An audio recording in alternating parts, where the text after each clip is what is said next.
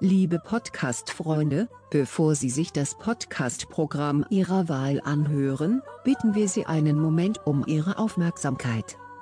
Wie Radioübertragungen werden auch Podcast-Sendungen vom Freiwilligen Unfugscheck-Kommando FUCK daraufhin geprüft, für welchen Bildungsgrad sie geeignet sind.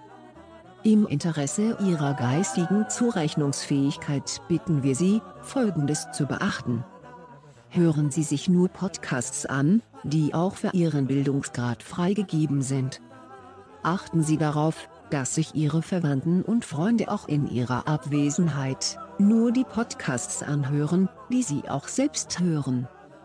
Sprechen Sie mit Ihren Verwandten und Freunden über schlechte Podcasts und bitten Sie insbesondere intelligentere Verwandte mit darauf zu achten, dass sie sich keine Podcasts anhören, die zu völliger geistiger Verwirrung und Verblödung führen.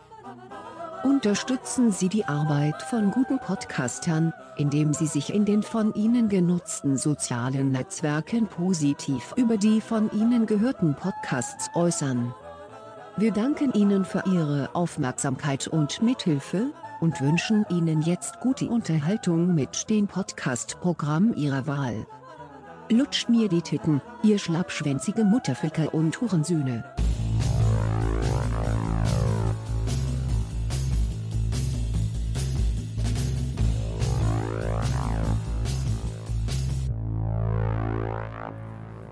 Hallo, es ist 18 geteilt durch 25 Uhr und ich war gerade bei Ikea und scheiße, was ist denn da um 6 Uhr abends noch los? Da ist Brechen voll, haben die Leute alle kein Zuhause?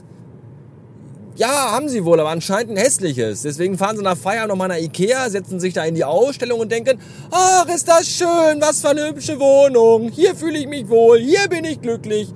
Und dann fahren sie nach Hause in ihre dreckigen, hässlichen 64 Quadratmeter Deutschland mit dem Dach oben drüber und zu ihrer hässlichen Frau in den verzogenen Drecksblagen und kotzen sich in den Schlaf.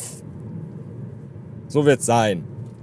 Naja, ich war bei Ikea, weil ich ja leider eine ganz schlimme Krankheit habe. Und die Krankheit heißt äh, Ordnungsfimmel, glaube ich. Ich glaube, das ist offiziell von der WHO so äh, anerkannt auch, Ordnungsfimmel. Ich bin also jemand, der zu Hause sitzt und nichts, wenn er nichts zu tun hat, einfach mal so durch die Wohnung läuft, Schränke aufmacht, reinguckt und überlegt, wie er irgendwie Dinge, die verstaut und weggeräumt und sortiert werden sollen, müssen, können, dürfen, noch irgendwie optimieren kann. Dass alles noch so ein bisschen besser, aufgeräumter, strukturierter, organisierter und ordentlicher ist. So das, das mache ich so, wenn ich mal gar nicht weiß, was ich machen soll. Also die ganze Zeit in den letzten fünf Tagen eigentlich. So.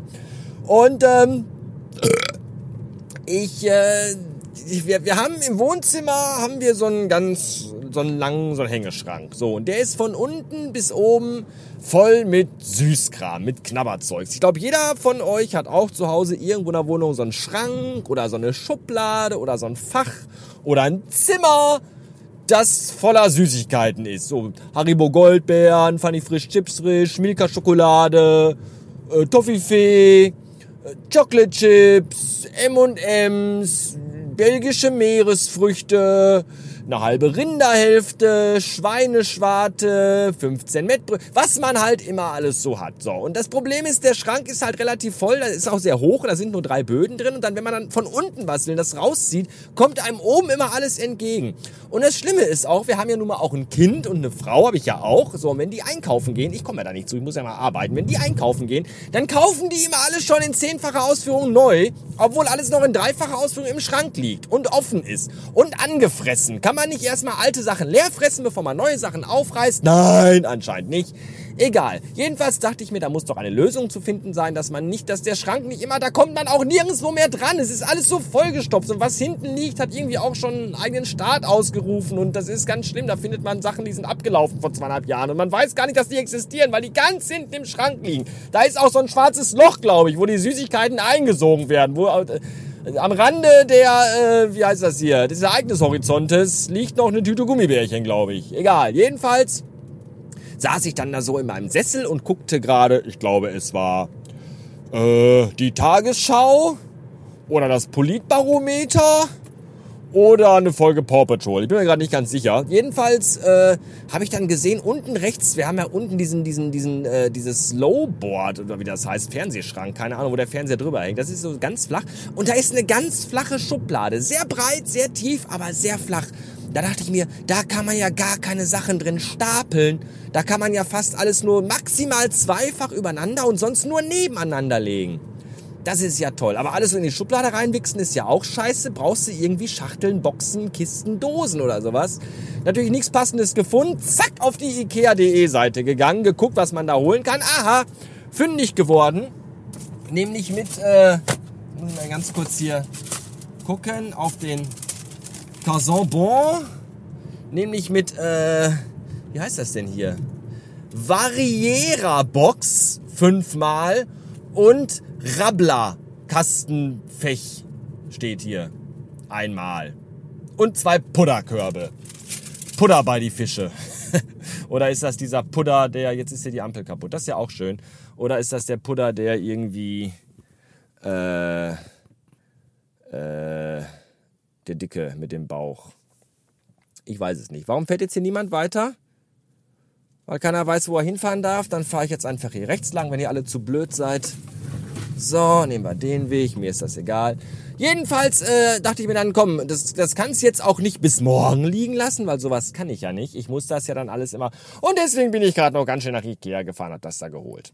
Ja, Ikea. Das dritte Mal in den letzten fünf Tagen war ich jetzt bei Ikea. Mit Mama, Mama, mal, mal. Mit Mama zweimal, wollte ich sagen.